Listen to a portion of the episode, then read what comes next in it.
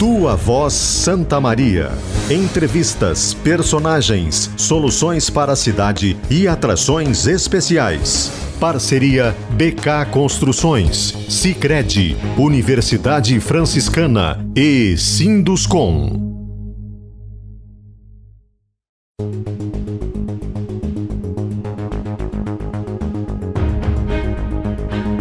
Amanda Boeira.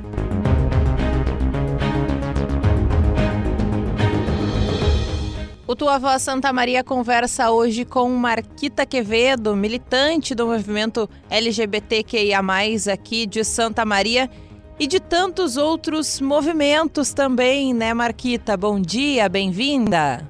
É um prazer estar aqui, mas já começando a agradecer pelo convite, por esse espaço, né, Amanda? E vamos lá, vamos bater um bom papo, eu acho. Vamos lá, junto comigo para fechar essa conversa, a Fabiana Lemos, apresentadora do Jornal do Almoço neste momento, também já contando os dias para ir para casa, dar uma descansada, ficar com um novo bebê, né, Fábio? Bom dia. É, bom dia para todos. Em novembro saiu em licença maternidade e que honra poder estar aqui com vocês hoje, Marquita, que é um nome tão conhecido. A gente tem muita coisa para conversar, então já estou ansiosa para essa conversa. Pois é, a Marquita fora do ar estava nos contando que viu a história acontecendo aqui em Santa Maria, né? Faz parte aí. A gente falava em outros programas que tu andou para que outras pudessem correr, né, Marquita? Como que é essa história de Santa Maria lá dos anos 80, 90, do teu ponto de vista? Ah, é uma transformação diária, né? Eu digo, a gente que está aqui há um tempo, eu tenho 56 anos, eu digo, a gente acaba reconhecendo e vendo muitas histórias passando nos nossos olhos, né? Nossa vida também. E eu sempre digo, a minha vida toda é Santa Maria. Quem é de Santa Maria não é de Santa Maria, né? Eu nasci em São Cepé, toda a minha infância, minha adolescência é o bairro Rosário até, depois fui embora, fui para São Paulo, retornei, fui a Porto Alegre, mas a minha história é Santa Maria. Então eu digo, para mim é muito gratificante ver essa transformação na nossa cidade nas nossas vidas, né? Essa questão de ir embora e de voltar, a gente conversa bastante com pessoas que que saem daqui e aí eu sempre pergunto o que, que elas comparam com Santa Maria. Tu foi e voltou, o que, que te fez voltar para cá? Eu digo aos meus amigos e esse espaço, eu digo, a gente constrói relações. E hoje, eu digo, a minha família é as pessoas que eu construí durante a minha vida. E Santa Maria é tudo que eu sou. Se eu sou marquita, eu devo e sou grata muito a Santa Maria. A essa, essa cidade que me acolheu desde a infância, toda uma vida, né? Bonito, que bonito. E aqui em Santa Maria, morou em São Paulo, morou em Porto Alegre, é de São Cepé, que é uma cidade menor, mas não deixa de ser, não é menos importante por isso. O que que tu vê de semelhança com a nossa cidade, com essas maiores aí?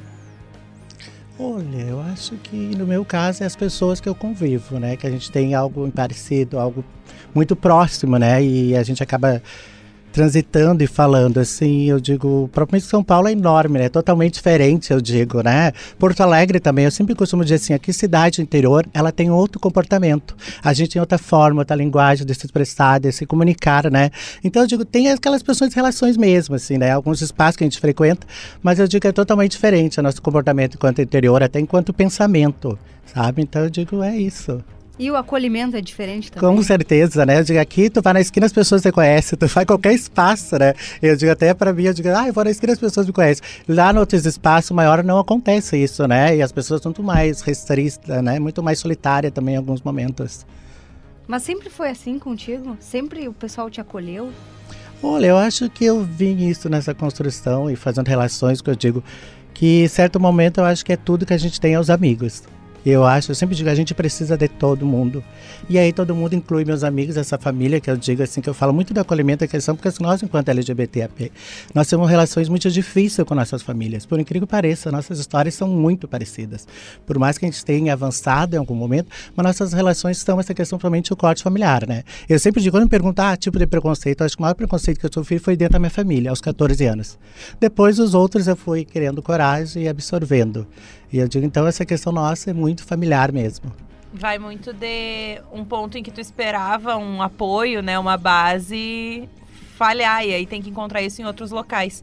Aqui em Santa Maria a gente tem, nesse ano até foi inaugurada a Casa Verônica na UFSM, que é um ambiente para ser de acolhimento e que vem de outra coisa que também acontece aqui em Santa Maria, que é essa relação mútua, inclusive de moradia, né? É, existe todo esse apoio para para quem está se conhecendo, para quem está se descobrindo e perdeu essa base.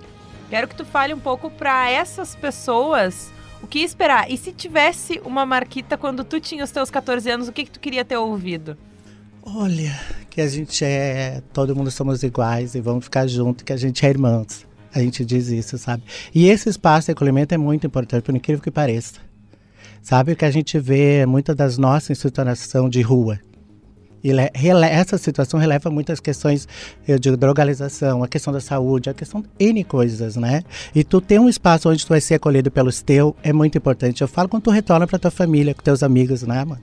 Tu chega e tu é acolhido. Então, quando tu tem isso, transforma a tua vida. Eu, digo, graças a Deus, eu tive força para conseguir mudar a minha vida naquele momento, mas nem todos de nós conseguimos, nem todos nós somos fortes. E a gente tem que ser muito forte para encarar o dia a dia a nossa realidade, né? Ouvir tanto não. Eu venho de uma geração que é lá de 85, auge da AIDS também, que a gente não pode deixar falar nunca nessa questão da AIDS, que ainda está por mim. E é uma doença que foi muito estigmatizada a nossa população. Tu imagina, eu aqui no calçadão, a gente ouvia gritos. Olha a AIDS, eu tinha 17 anos, eu não sabia o que que era.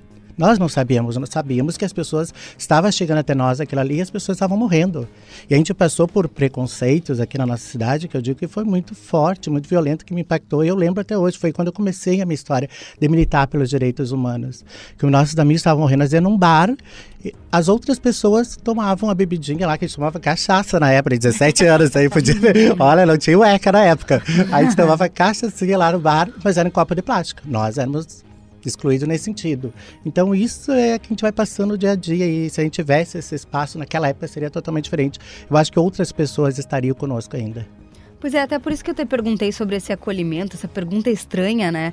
Mas é, é numa época lá, na década de 80, era muito diferente essa recepção da sociedade quando alguém se assume, né? Como que foi para ti isso ali desde a tua família e depois em sociedade? Eu costumo dizer assim, eu foi provavelmente jogada. Que eu digo, eu fui obrigada a me assumir. Eu, eu veio de uma história religiosa muito forte. Ah, eu era evangélica, minha mãe também. E eu era uma criança, eu sempre tive à frente, assim, ah, eu pregava quase uma pastora, uma ministra, vou se dizer hoje, né? Aí eu digo, e a minha relação, a minha família era muito forte. E aí quando vem a minha adolescência, vem essa questão até na escola também. E a gente ouvia coisas que eu não entendia. Na moral, eu nem sabia o que era. Aí, quando deu essa questão que minha mãe acabou sabendo, ela me expulsou de casa, eu fui parar em outras casas. Com 14 anos? Com 14 anos. Minha mãe colocou para casa, meu tio, que eu, eu tinha uma relação com a mãe, porque meu pai faleceu muito cedo. Eu uhum. tinha dois anos com meu pai, tanto que eu nem lembro do meu pai, sabe? E essa relação com a minha família provavelmente foi cortada aí. Aí eu acabei, meu tio me levou para casa dele, fiquei dois anos em Caçapava, tinha mais esse, essa história em Caçapava, né? Fiquei dois anos lá e e aí eu vi que não era, rompi com eles, vim embora só com a roupa do corpo. Eu cheguei em Santa Maria lá em 85, lá em 84, só com a minha roupa do corpo. E aí eu tinha amigos, e aí eu. Por isso que eu disse assim, eu transitei na rua, eu dormi na rua. Então eu sei muito bem o que é essa dor. Eu acho que é isso que me faz sempre olhar para o outro, me colocar sempre no lugar do outro. Que é difícil, a gente fala, ah, por causa que foi. Não, a gente tem que pensar o porquê que tem aquilo ali.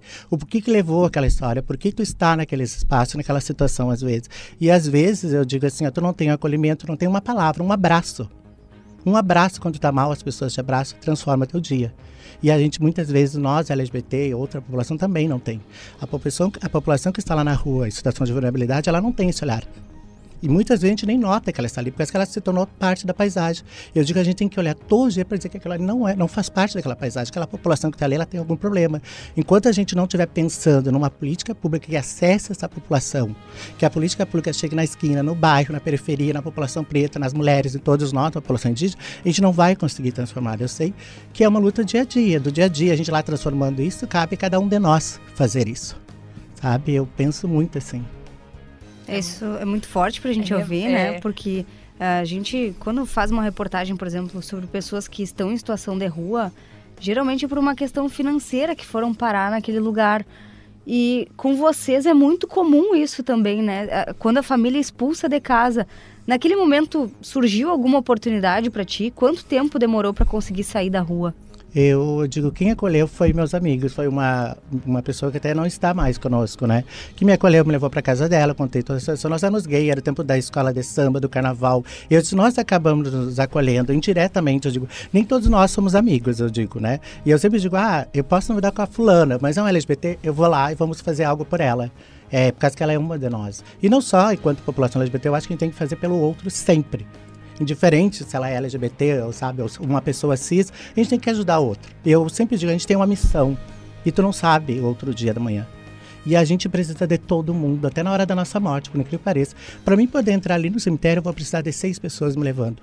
Então a gente precisa de todo mundo. Eu tenho essa coisa muito comigo, assim. As, ah, e tanto que eu digo assim, as pessoas, ah, mas que tu... não, eu não fiquei rica, não ganhei dinheiro. Eu batalho muito para sobreviver. Tive certas oportunidades que sejam oportunidades, mas às vezes não é oportunidade. É uma situação que vai te levar para outra história que às vezes não é o que tu quer. E eu tô muito chata. O pessoal diz pra mim, ai, tu é chata, porque eu tô sempre, ah, porque isso, aquilo. Eu falo o que penso, e tanto que eu também eu digo assim, eu falo o que penso, eu digo, e é isso que vale na vida, a gente tem que ser sincera.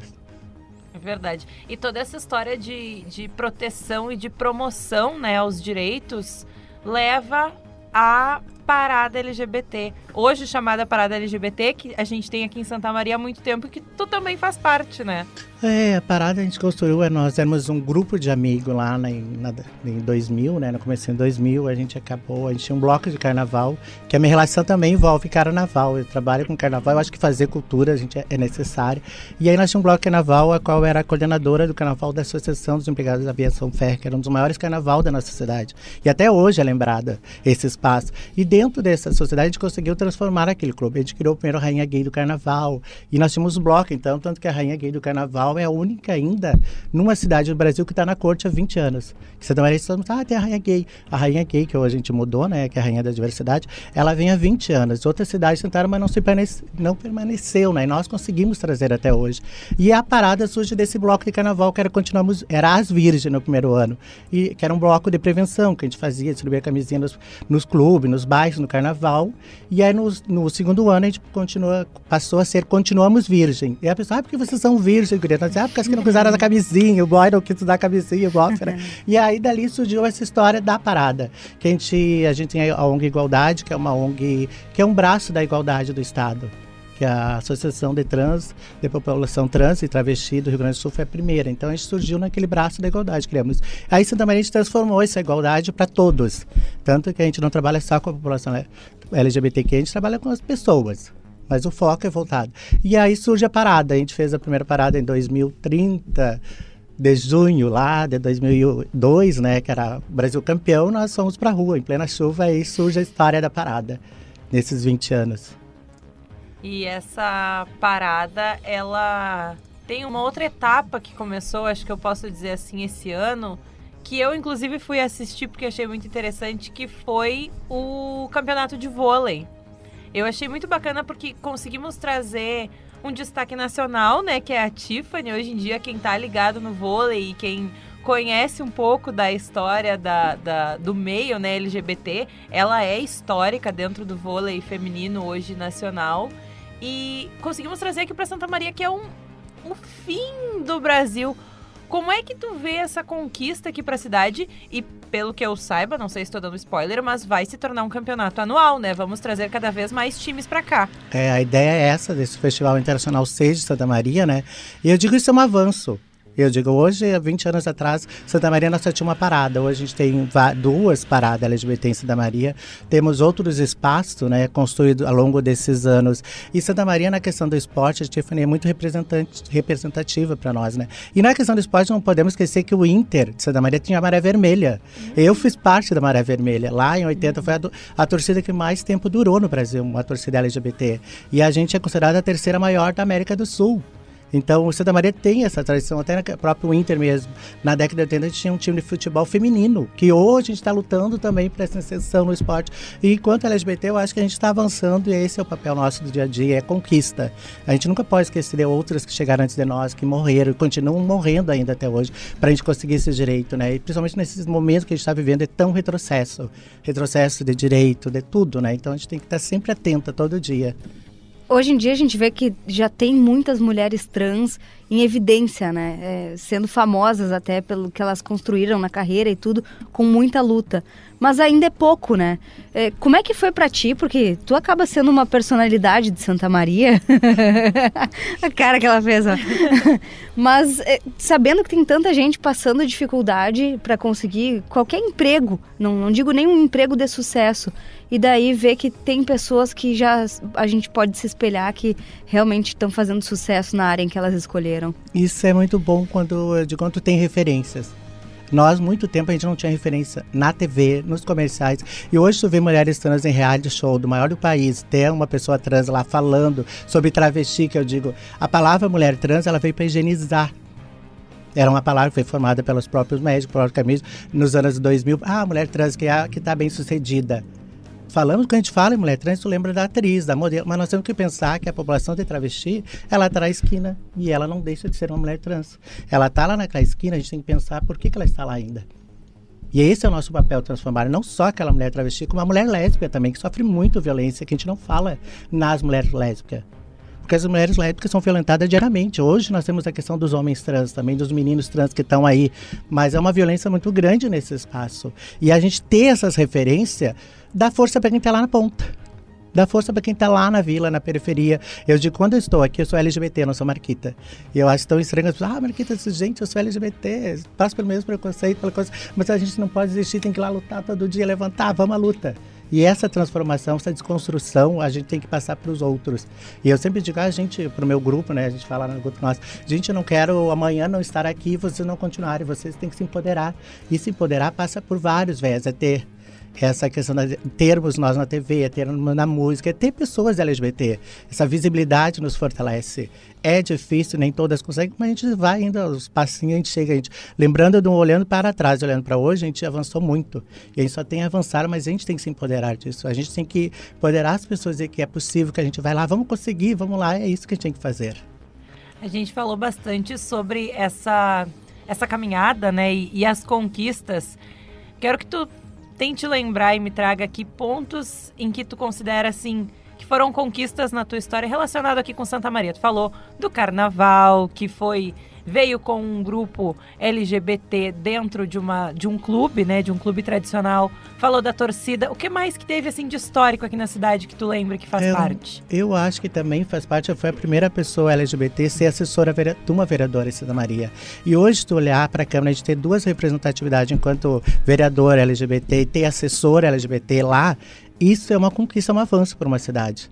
E eu dizia saber que lá em 2000 e pouco eu estava lá sendo assessora, passando por certos olhares, e hoje tu vê aquele espaço ocupado, de fato, com uma representatividade, isso é conquista. A gente ter um ambulatório trans de Santa Maria e ter outro do estado, e hoje esse ambulatório da cidade foi construído com todos nós, e esse ambulatório não vai ser só a população ela vai atender a população LGBTQI, então isso é uma conquista. E a gente tá, eu estar aqui nesse espaço é uma conquista.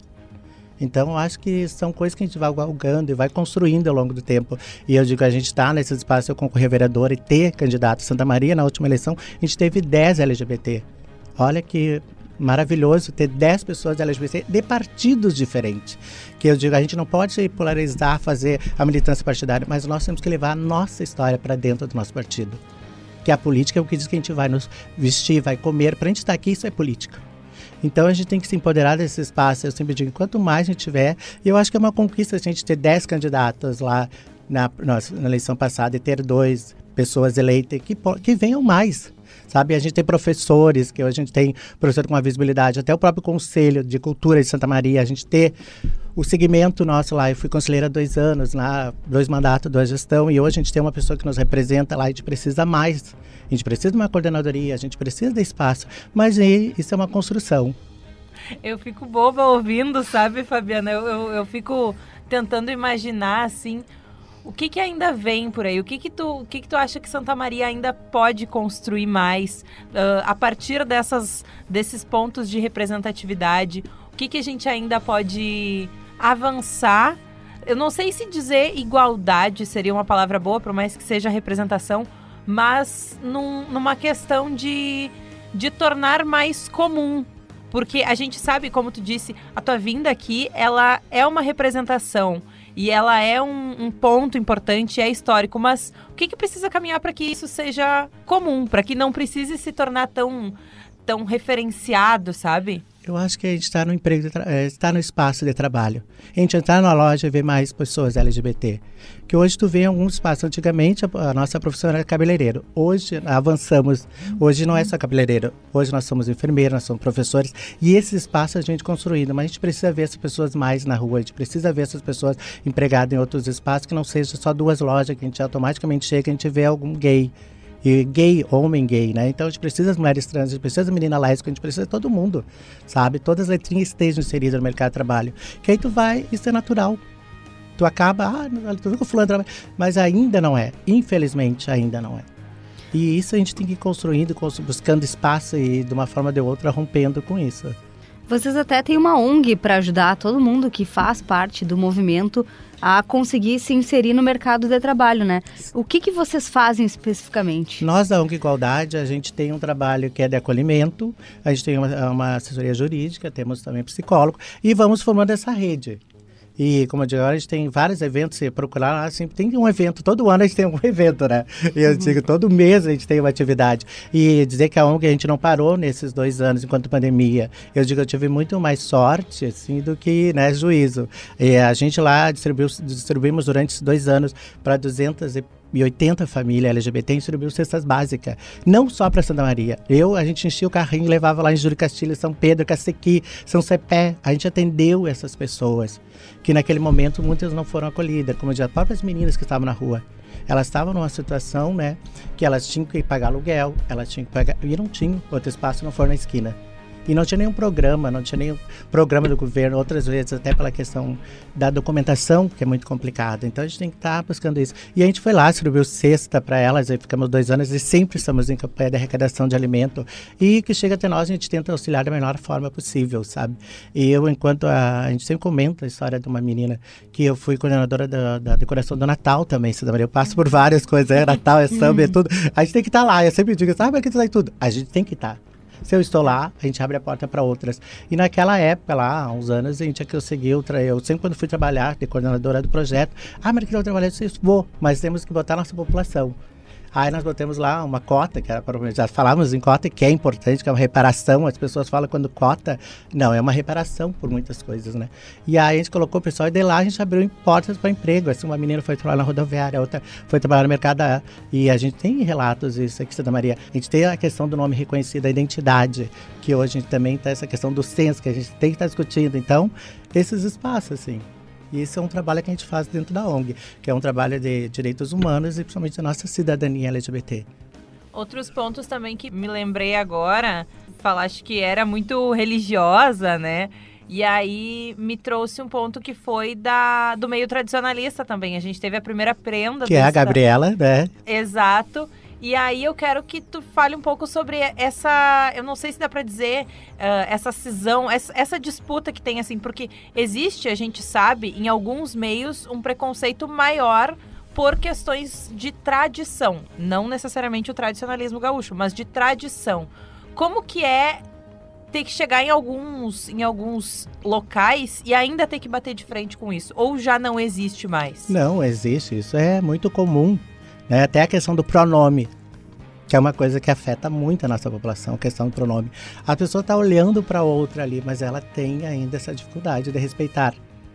E aí eu digo, eu sou de matriz africana, porque eu digo, a religião nossa, ela acolhe todo mundo, né? A nossa religião, é, eu sempre digo, é uma das coisas mais importantes para mim a religião.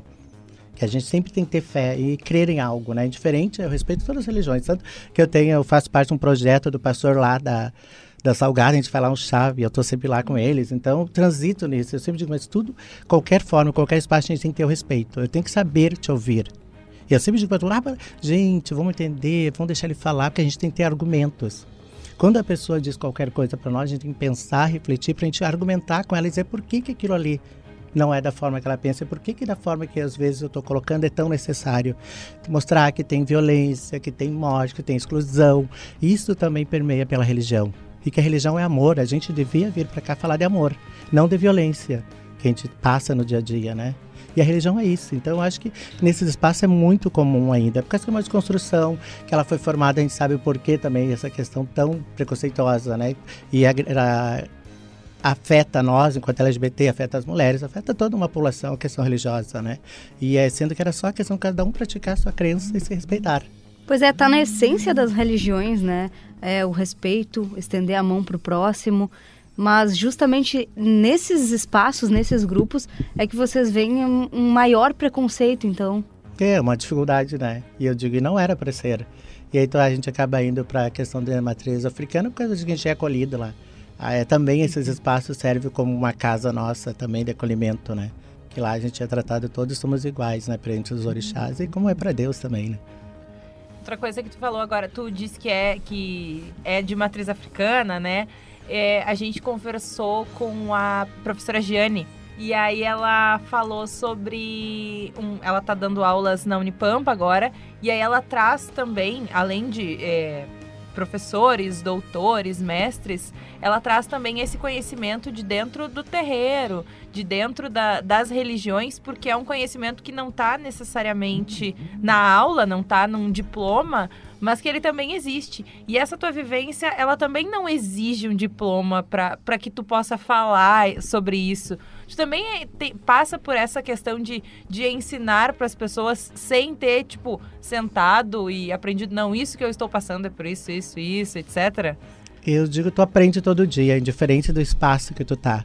Eu digo, a vida da gente não é. A gente, ah, tem uma rotina, não é uma rotina. Tu pode ter a rotina de estar trabalhando, mas todo dia tu fala com pessoas diferentes, tu faz algo diferente. E nosso conhecimento também, ele é muito oral, eu digo, na questão religiosa. E eu digo que a gente acaba passando já, e a informação, da forma que ela for passada, ela transforma a vida, dependendo da forma que ela é colocada. Até o próprio doutor, até o próprio professor, dependendo da situação que ele coloca, vão ter vários entendimentos. E às vezes, dessa forma que a gente está falando, a pessoa entende, porque é uma linguagem própria, uma linguagem nossa, assim. Verdade, é verdade. Esse, essa questão do conhecimento extra, uh, fora do currículo, assim, eu acho muito bacana da gente trazer, porque às vezes a gente fala, né, professor, doutor fulano, doutor, mestre fulano, mas esse conhecimento de, de vida e de rua não tem como ter dentro de sala de aula, né? É, são vivências, eu digo, é vivências, né? Só tu sabe a tua vivência, só tu sabe naquele espaço que tu tá, o que tu tem, né? Então eu digo, é vivência mesmo. E todo dia a gente aprende com alguém. Diferente de ser dessa... o doutor e o professor, a pessoa lá de, da periferia, traz um conhecimento. A gente vê às vezes umas pessoas que tu não imagina falam umas coisas tão bonitas que tu aprende, né? E a gente tem que ter esse olhar, essa sensibilidade de escutar o outro. Ao longo dessa tua jornada, tu tem noção de quantas pessoas o teu trabalho já impactou? Ah, o uh, que, que tu recebe de relatos? Olha, eu acho que eu digo, eu, eu, escuto muitas coisas, eu digo, a gente chegam até mim, ah, Marquita, aquela coisa toda, eu sempre digo, gente, eu sou uma pecinha num todo um grupo, então não é só eu, é meus amigos, todo mundo, mas a gente ouve, assim, desde a questão da prevenção, e eu comecei a minha história, como eu disse, no movimento AIDS, eu comecei a ser militante do GAPA, sabe? Que a primeira ONG lá em Porto Alegre estava lá, as pessoas não queriam chegar perto, sabe? Até mesmo aquele da gente visitar nossos amigos e a família está desesperada da questão alimentar, tudo isso. Então eu digo assim, e tu vê que as pessoas estão bem, tu vê, eu vejo as crianças, ah, Marquita, me assumi, te vendo, aquela coisa toda, eu estou super bem e a tua família. Isso que eu acho que me gratifica, sabe? Que é meu prêmio maior, é saber que o outro teve essa importância e o outro estar bem falando agora da, da, dessa situação da AIDS, que lá nos anos 80, né, foram. Foi, foi, foi um, um grupo muito excluído, né? O, o, grupo LGBT, os gays principalmente. E a gente vê isso tudo acontecendo de novo agora com a varíola dos macacos. Que é uma doença que estão querendo, né, estigmatizar com a nossa população. E às vezes estão falando sem passar nenhuma informação simplesmente estão jogando para nossa população. E isso é muito grave, quando a nossa população também não tem essa informação. E aí tu vê isso de novo querendo acontecer lá, voltando, tem um retrocesso para a década de 80. Por isso a gente tem que estar atento nos pequenos detalhes. Eu digo, quando era um grupo de risco, né? Era... E aí tu volta a ouvir isso, é preocupante. Que assim como está surgindo agora isso, daqui a um dia vai ter outra e outra. Para quê? Para nos aniquilar, acabar nossas falas, e desconstruir com todo esse povo que está aí cada dia, que a gente vê uma violência muito grande, que a gente vê todo dia, né? É, da, da forma que é feita, que é falada. E aí que nós usar mais uma vez uma doença à população LGBTQI, homens que fazem sexo com homens, né? E não é, e está afetando mulheres, está afetando crianças, é uma doença de todos. A gente só tem que ter a prevenção de que forma? Informação. Acho que a informação é a melhor maneira que a gente tem de acessar. Né? E quando tem até o próprio Ministério do Trabalho sendo se isentando dessa informação, é complicado. É verdade, é verdade. É, é uma questão que é muito preocupante. Com certeza, né? E aí tu quer estigmatizar, jogar para uma população é complicado. E tornar até como se fosse uh, culpa, uma culpa. Não é como se é uma doença em que a pessoa precisa de um cuidado, mas sim que ela é culpada por estar É, e tá lembrando doente. que essas falas, ela reforça muito mais certas coisas, até a violência contra nós. Como a, como a gente fala, ah, estão matando os macaquinhos, mas assim encontrar os macaquinhos, daqui a já vão matar esses gays de novo, não tem que existir. Então isso reforça, e quando tu faz isso, as pessoas não lembram que isso causa morte, causa dor. E a gente está vendo as pessoas tão loucas hoje, eles saem ali e matam, não tiram da pessoa por ideologia partidária ou por outros pensamentos, por não pensar igual a ele. E isso é muito preocupante. Isso não faz sentido num, num nível que eu, quando eu descobri que gays não poderiam doar sangue, aquilo para mim não fez sentido de uma forma. E eu pensava, mas só um pouquinho, qual é a relação de uma coisa com a outra? Porque as instituições de saúde, elas sabem o que, que é um empecilho de doar sangue. E fazer parte de um grupo, isso eu achei um absurdo. Como é que vocês lidam quando Hoje- órgãos de saúde fazem Hoje isso? não mais, né? Mas a gente teve essa Isso. grande luta, né? Que era a questão da existência, então a gente fez, como a gente tem mesa de igualdade, a gente fez até uma. A gente sempre trabalha com a cultura, né? Eu digo, a gente fez uma exposição tratando sobre isso, a questão do sangue. E sendo que o sangue, tu vai, com o momento doador, tu é testado teu sangue, né? E aí eu digo, é uma falta, eu digo, hoje, graças a Deus, a gente conseguiu avançar, mas alguns espaços ainda não recebem sangue LGBT. E há alguns espaços, então, eu digo, a briga é diária. O pessoal, ai, Mimi, não é, gente, é diária essas lutas, essas questões, né? Bom, tu re- sempre a gente recebe relato, ah, não deixa, não, tem que ir lá, entra na justiça, vamos acionar, tem que ser. Por isso que eu digo, nunca deve deixar de fazer ocorrência, um BO, porque isso que é necessário, porque isso que a gente tendo número e dados, a gente consegue uma política pública. Se a gente não tiver esses dados, a gente nunca vai avançar nesse sentido, né? É verdade, é verdade. Marquita, eu quero saber um pouco assim de ti aqui em Santa Maria. O que que tu gosta de fazer na cidade? O, onde tu vai? O que que tu curte? Onde tu passa o teu fim de semana? Ou se o fim de semana é o fim de semana é o momento de trabalho, onde que tu passa os dias de descanso? Olha, eu costumo dizer que eu gosto de Santa Maria, eu tenho um vínculo muito forte com Rosário, né? E eu vou em qualquer lugar que me cuidar, eu tô indo. Digo, às vezes o pessoal diz que tem dias que eu consigo estar em cinco lugares, ao menos 16 horas eu tô. Um dia eu tava falando com os guias, tava lá em São Pedro, jantando, daqui a pouco já tava no time de futebol. E eu digo, eu digo, ah, é onde, por eu ser, eu digo, eu moro sozinha, né? E eu digo, eu tenho essa família, que eu, sempre a gente tem algo pra fazer, né? Ah, é uma ação, eu, eu sempre digo, eu tô no Rosário sempre. As pessoas, ah, tá no Rosário, você tá, tô no Rosário. E a minha vida é essa, eu digo assim, eu gosto de curtir bar, vou vou em lugares, eu sempre digo assim, ah, eu gosto de lugar hétero, cis, eu digo assim, ah, gueto a gente não pode estar dentro de gueto porque as pessoas não te enxergam, a gente tem que ser vista, eu digo, né? eu digo, ah, tu tem que ir em lugar que as pessoas te notem, que tu sabe que tu existe, que tá ali, eu digo, mas eu tô em vários espaços, eu me convido e já tô indo, ah, já, vamos, partiu, né? E tu mora sozinha, tem algum bicho de estimação? Não que eu digo, um pet é uma pessoa, É. Eu digo, quando tu tem um pet, é uma pessoa, tu tem que dar todo o cuidado e atenção. Eu digo, eu, a minha vida é tão louca que eu saio de manhã volto três dias depois. Esses dias eu tava numa agenda ali na Casa da Saúde, parei lá em Porto Alegre outro dia na RBS. Tu não tava. Tava, mas é trabalho. Então, se eu tiver um pet, tem que cuidar. Eu digo, e a gente não pode maltratar, né? É um ser vivo. Então, por isso, eu, eu digo assim, eu adoro a minha solidão. Eu passo muito em casa, minha vida é muito dentro de casa. Nota-se, né? Sai um dia, volta quatro depois. Mas ah, eu digo, a minha casa é meu lar. Tanto que na minha casa eu digo assim, ó. A minha casa é meu. que eu Poucas pessoas vão na minha casa, a não ser meus amigos. A não ser meus amigos. Se a tua casa é teu cheiro, é tuas coisas, sabe? E eu digo, e ali é teu lugar espaço. Então eu digo assim, na minha casa, se eu convidar as pessoas, parece que eu gosto. E eu digo, ah, eu me relaciono com as pessoas na rua, vão lá, vão ajudar, mas a tua casa é teu momento tu pensa, reflete, medita, eu faço yoga, então tem tudo isso. Queria saber se tu é uma pessoa de poucos amigos ou muitos amigos. Eu tenho a família que eu construí são poucos amigos, mas eu tenho relações com muitas pessoas. Amigos, eu digo, são poucos. Que, que são amigos meus que quando eu tô chorando estão lá. Por causa que eu também sou borderline. Então tu imagina uma pessoa borderline com toda essa função na vida. E eu preciso sempre de alguém. Por isso que eu digo, a gente precisa de todo mundo todo mundo faz parte da minha vida, mas tem aquelas mais chegadas que são minha família. Por isso que eu digo, a gente precisa de todo mundo. Ai, oi, tá bem. Ai, fulano, ai, deixa lá, amanhã a gente resolve, sabe? E a vida da gente é assim, a gente precisa um do outro sempre. Eu ia te contar, a Fabiana tem um filho, tem pet, né, Fábio? Tem. Tem. Tenho gato, tenho peixe. Eu fui morar sozinha, vai fazer três anos. Eu ganhei um vaso de plantas pra ver se eu ia conseguir manter alguma coisa viva além de mim mesma. Das quatro suculentas que eu tinha, morreram duas. Então vou ver se eu consigo manter mais alguma pra, pra partir pra alguma coisa que ande, assim, não- ainda não tenho a confiança. Não, o pessoal me diz sempre, ah, vou te dar um gatinho. Eu, não, vou te dar um cachorro. Não, não E tem. planta, dá pra ter planta? Dá pra planta, tem uma lá que é um cactus, que não precisa tanta água. Um. Olha, tem uma que é um cactus, que não precisa tanta água, entendeu? Um que eu ganhei cuidado esses dias. diferente. É, então vamos ser práticas nesse momento. É, Marquita, deixa eu te perguntar. Tu disse que gosta de ir em bares, gosta de ir em, em locais héteros, como tu disse, né?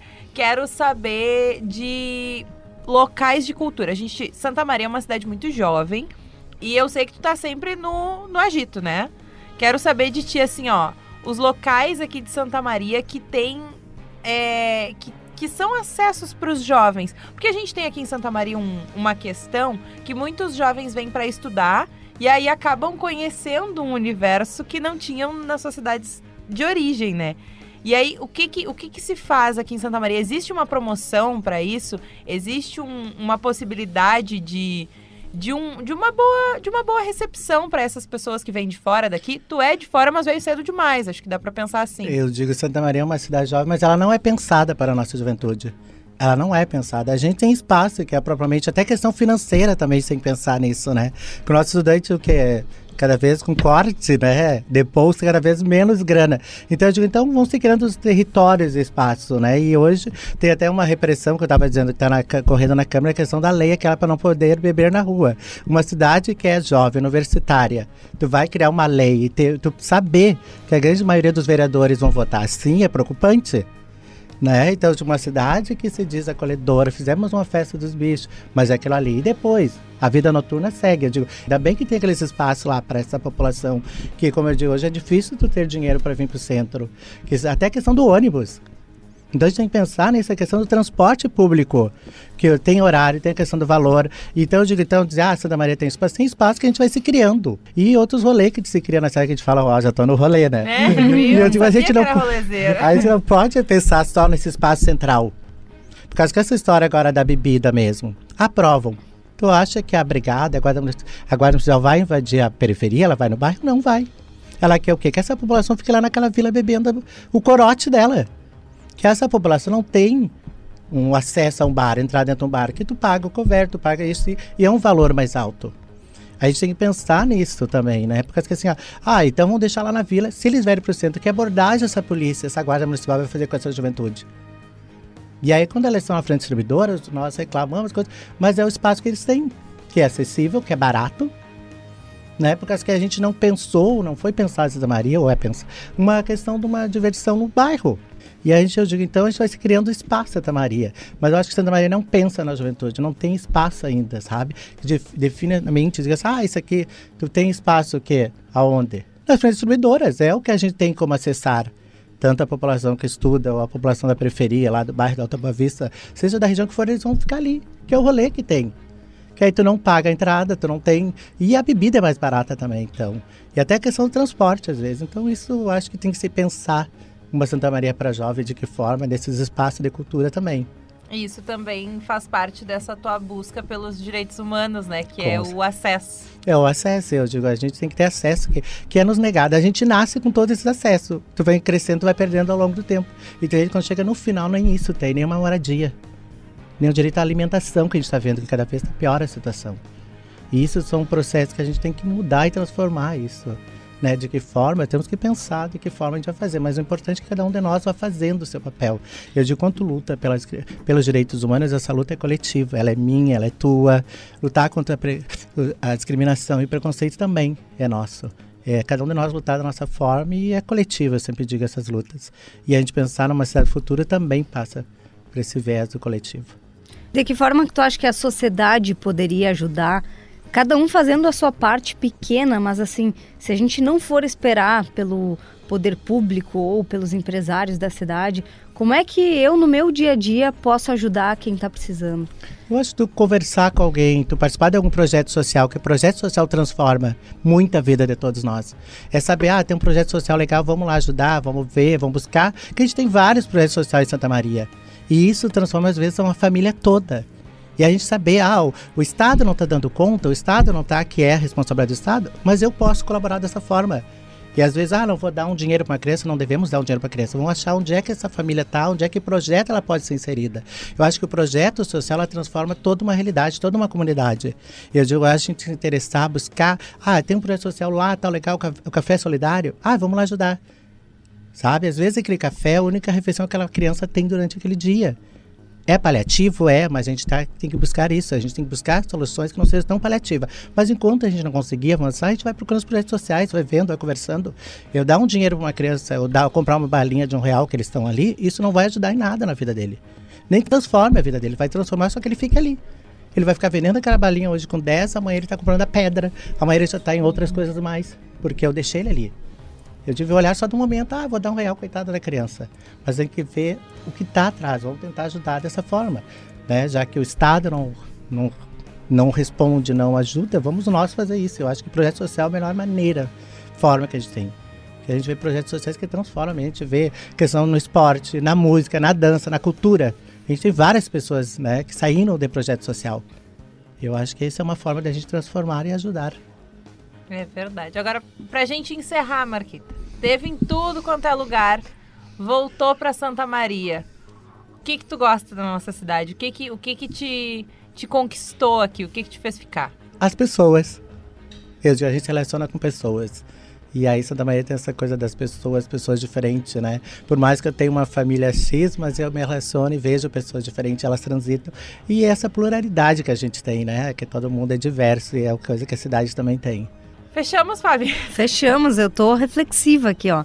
Que assunto profundo, né? Muito bom te ouvir, Marquita. Muito é bom verdade, mesmo. É verdade. Obrigada. É gente- importante até para quem tá ouvindo, né? eh, Parar para pensar um pouco na- nas coisas que, que a gente tá, em- em- assim, vendo como sociedade, né? Por isso que eu digo, muito importante te ouvir. É verdade, é muito bom. Eu e a Fábio, a gente tem mais ou menos a mesma idade, que é. Estamos abaixo dos 30. Então, pra gente é um. um- é como ver um livro se abrindo na nossa frente. São histórias que a gente não conhece, que a gente não viveu.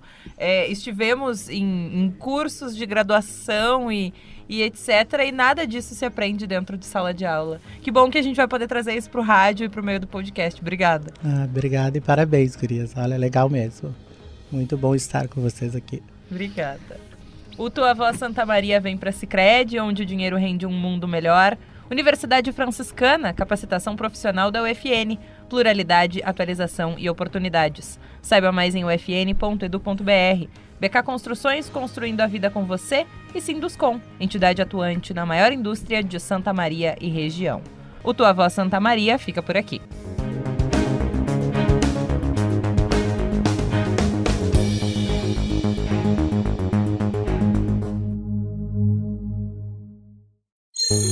Tua Voz Santa Maria.